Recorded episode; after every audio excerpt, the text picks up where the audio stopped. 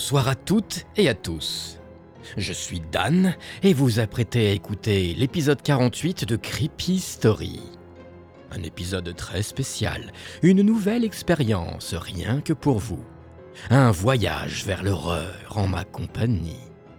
Laissez-moi vous emmener en road trip. Une escapade meurtrière à bord d'un véhicule hors de contrôle pénétrer à l'intérieur du cerveau malade d'un tueur en série globe-trotteur. Attention toutefois, cet épisode est réservé à un public averti. Très averti. Il comporte quelques descriptions un peu gore. Alors éloignez les oreilles un peu délicates. Vous êtes prêts? Alors, posez bien vos écouteurs sur vos oreilles et dites-vous que ce n'est qu'une histoire. Juste une simple histoire.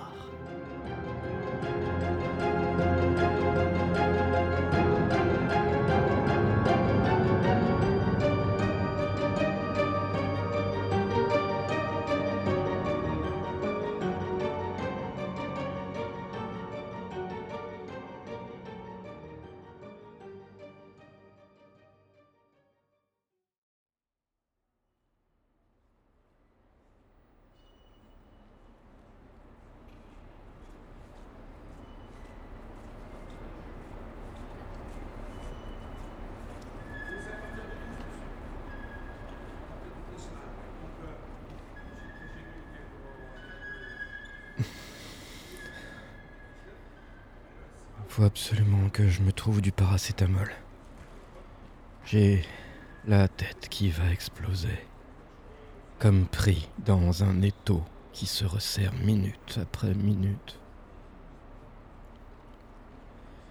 Je dois partir d'ici tout de suite. Maintenant. Je ne peux plus attendre. J'ai peut-être été trop loin en France. C'est clair que que 24, fallait pas s'attendre à, passer inaperçu. Je suis venu ici à l'aéroport sans bagage, juste mon passeport et une carte bleue. Je suis allé à un guichet et j'ai demandé une destination. N'importe laquelle, pourvu qu'elle m'emmène loin d'ici. Très loin.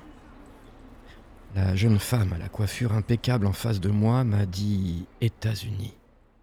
Décollage dans deux heures.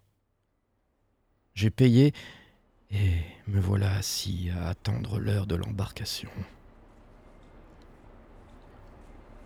Il n'y a pas beaucoup de monde à cette heure-ci. Il y a un calme et une sérénité que je n'ai pas ressenti depuis bien longtemps. Je ferme les yeux cinq minutes. Les images qui défilent sous mes paupières sont lourdes et insoutenables. Lorsque j'ouvre les yeux, il y a une jeune femme à côté de moi. Elle se lève et se dirige aux toilettes. Je la suis. Je ressors dix minutes après. Elle, elle restera là plusieurs heures après moi. Elle ratera son avion, sa vie, sa famille. Et ça à cause de moi.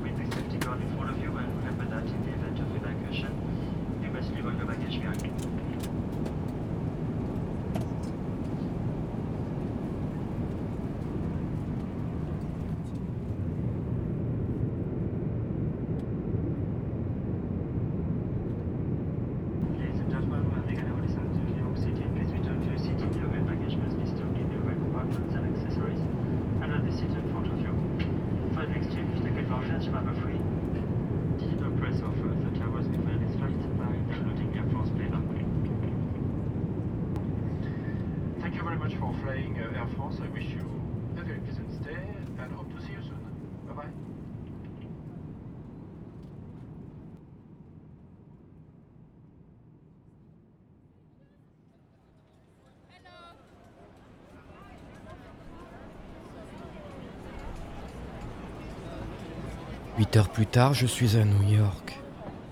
Je marche sans vraiment savoir où je vais. Chacune de mes respirations sont lourdes. L'air est épais, humide, une chaleur venue des enfers. Je sens bien que mes poumons ont du mal à se remplir d'oxygène.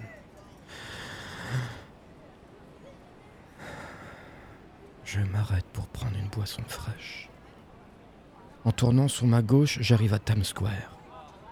Le bruit y est omniprésent. On me sollicite pour faire des photos avec une pseudo-statue de la liberté, pour faire un tourbus touristique hors de prix, pour manger un kebab à un des food trucks aux mille lumières. Je résiste, puis j'avance dans la foule. Cette foule dense, compacte, on me bouscule. On me touche. On m'engueule, je ne suis pas dans le bon sens de marche. Une rage folle commence à m'envahir. Cette rage que je connais que trop. Celle qui me donne des migraines et qui devient cette voix dans ma tête. Celle qui me dit de le faire. Elle crie. Elle hurle. Alors je sors une lame de ma poche. La foule est tellement dense que je n'ai que l'embarras du choix. Je plante le premier venu sur ma gauche. Trois coups bien placés qui lui perforent le poumon, le rein et le foie.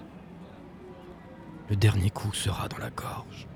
Il crie à peine et se met à tituber. Il tombe au sol et moi je disparais.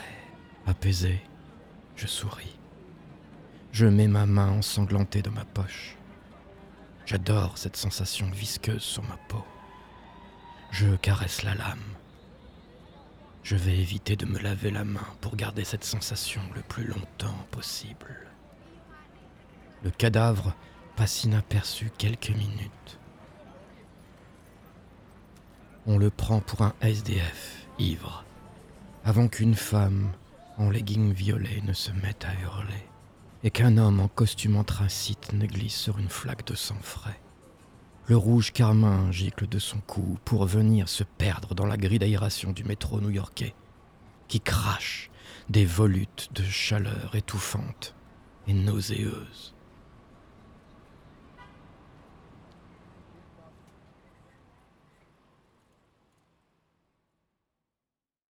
Cette nuit fut calme et sereine une nuit comme je les aime, une de ces nuits qui me prévient qu'une crise peut arriver à n'importe quel moment.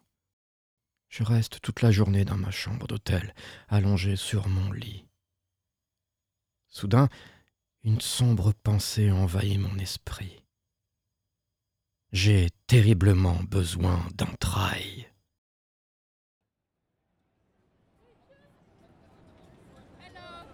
Je sors de l'hôtel. La chaleur étouffante de ce mois de juillet me coupe la respiration instantanément. Je me dirige vers la bouche de métro la plus proche. Elle m'avale et me digère. Je transpire, cause de la chaleur et du manque qui me torture. La voix dans ma tête veut du son. Je suis si faible. Je dois lui obéir. Sur le quai, des gens lisent, dorment ou écoutent de la musique. Les autres sont plongés dans leur téléphone. Cocaïne numérique qui nous rend accros et dépendants. La lame est dans ma poche. Je la connais par cœur. Je connais et reconnais ses courbes parfaites. J'espère que personne ne va me voir. Cette sensation m'excite et me terrifie en même temps. Le métro entre en station. Beaucoup de monde monte. J'attends que ceux qui descendent sortent vers l'extérieur caniculaire. Il reste une femme, seule. Personne d'autre sur le quai d'en face. Je m'approche d'elle. Il y a un renfoncement sur le quai, une zone aveugle et sombre, à l'abri des voyageurs et des caméras. Elle est omnibulée par son portable, elle ne me voit pas. L'instant d'après, je suis dans un wagon. Dans une de mes poches, j'ai gardé 10 cm d'intestin. Je fais glisser le morceau mou et humide entre mes doigts, comme un serpent zigzagant sur ma main. Ce simple geste accapare mon esprit et me détend.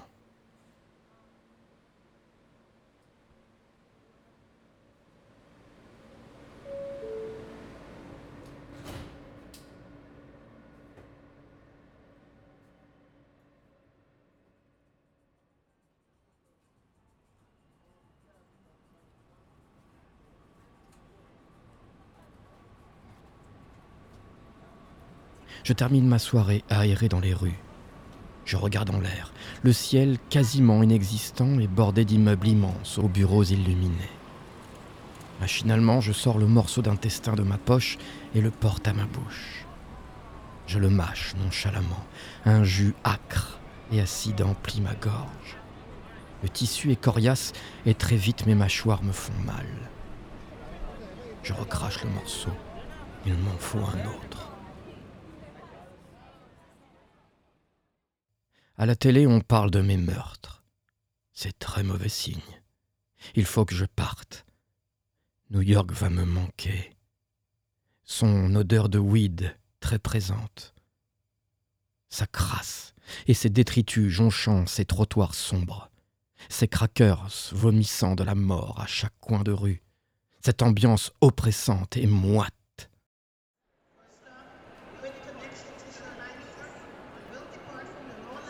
Je suis à Grande Centrale.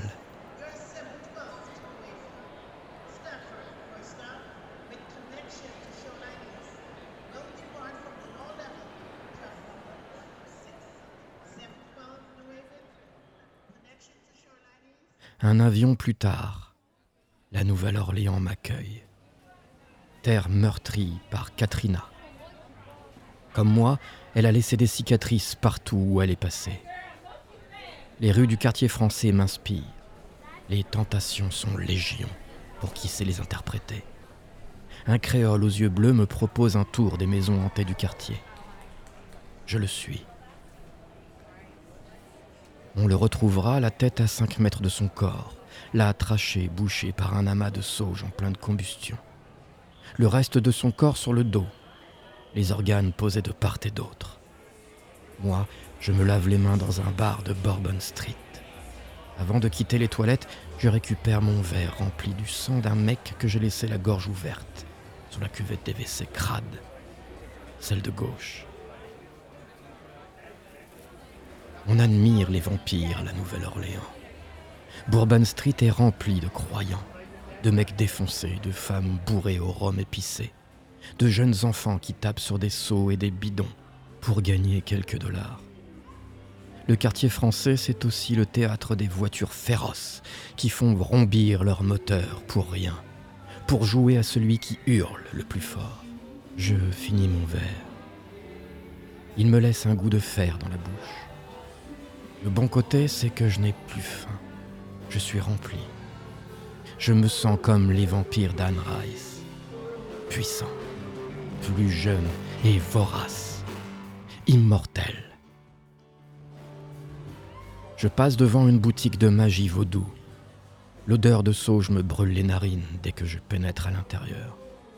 La boutique est minuscule, mais pleine d'objets de culte, de prières créoles, d'herbes et de graines de toutes sortes, de statuettes de bois aux yeux rouges.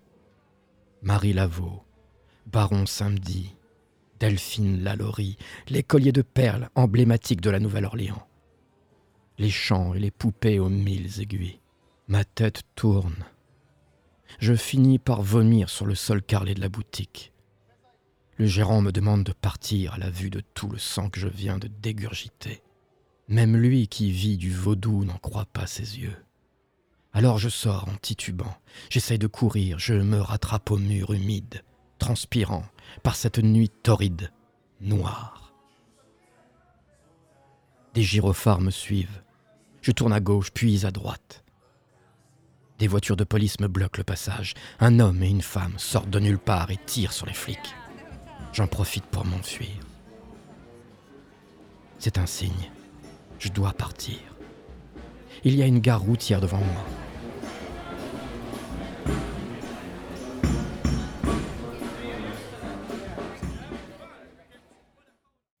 Je monte dans le premier bus que je trouve. Je vide mes poches devant le conducteur blasé. Il ne me dit rien, il doit y avoir assez d'argent. Je vais m'asseoir au fond du bus à côté d'une jeune fille qui sent fort la transpiration. Au vu de son sac de voyage, elle est à la rue. Elle ne manquera à personne. Je me sers de son sac pour éponger tout son sang. Il récolte des litres d'hémoglobine qui coulent à ses pieds. Tout au long des trois heures de route, je laisse ma main droite à l'intérieur de son abdomen. Je tâte son estomac et ses intestins. Je trifouille l'intérieur. Je malaxe. Je pétris. Ça me détend. Aux yeux des autres, elle semblera endormie, assise, la tête tombante vers l'avant. Vingt minutes avant d'arriver, je retire ma main de l'entaille de son flanc gauche. Je la porte à mes narines. Une odeur d'excrément envahit le bus. Je change de place. Personne ne me remarque. Je suis invisible. Je suis chanceux. Je me fonds dans la foule. Je suis sur le ponton en bois craquant de ce petit coin perdu dans les bayous. Le calme, enfin.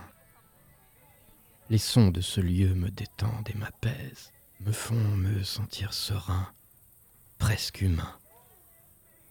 Je respire cet air rempli de mousse en décomposition, de fonds aquatiques boueux et de nénuphars aux mille couleurs. Mon regard est perdu dans les marais devant moi, à perte de vue. Et là, je pense à eux. Ed Gain, Jeffrey Dahmer, le fils de Sam, David Parker Ray, John Wayne Gacy, Ed Kemper, Ted Bundy. Je leur souris en me disant que j'ai marché dans leurs pas. Moi, le petit Français. Je veux devenir une légende. Je suis un monstre, une âme perdue. J'ai eu une enfance merveilleuse, une adolescence idyllique. Rien ni personne ne m'a forcé à faire ce que je fais, à être ce que je suis. C'est à croire que mon cerveau s'est fissuré, aucune explication, aucune excuse. Je suis juste un homme qui a implosé, qui a basculé. Je me dis que je devrais rentrer en France, que j'ai encore beaucoup de choses à faire, là-bas. Et avant de partir, je regarde l'alligator qui stagne dans l'eau croupie, juste en dessous du pont où je me trouve. J'attends qu'il finisse de dévorer la tête du gardien du parc qui entoure les marais de ce bayou de Floride. Je suis un monstre, une âme perdue.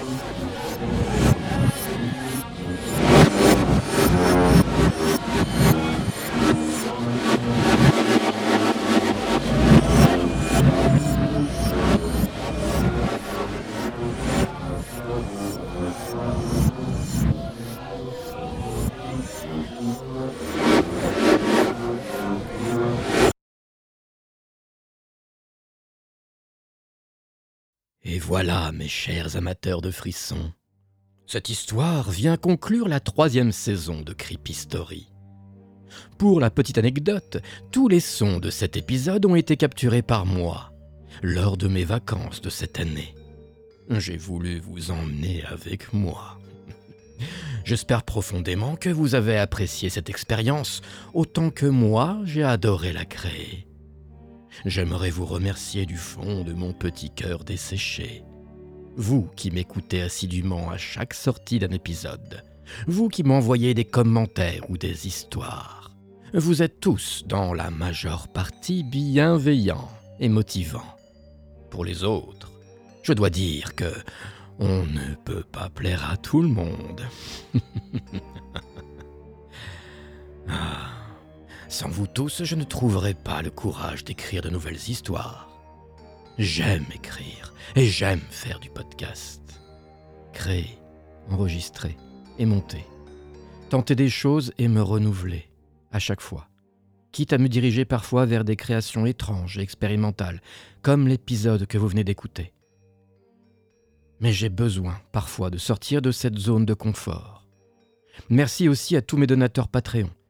Vous préparez sans le savoir le futur de Creepy Story pour 2023. Merci donc à Waxy King, Marine, Rémi, Saki, Canne-Barge, Claire, Coralie, Rodolphe, Yop et Indigo, Esther, Cora, Vincent et Nadia. Si vous voulez les rejoindre, je vous laisse le lien Patreon en description. Et comme à l'accoutumée, si vous aimez toujours autant Creepy n'hésitez pas à partager un maximum ce podcast pour qu'il ait plus de visibilité. Sachez que j'ai dépassé les 3400 écoutes par mois. Et pour moi, mes amis, c'est au-delà de mes attentes. Vous vous rendez compte? 550 000 écoutes, tout épisode confondu. Je suis fier de ce que vous avez fait de ma création.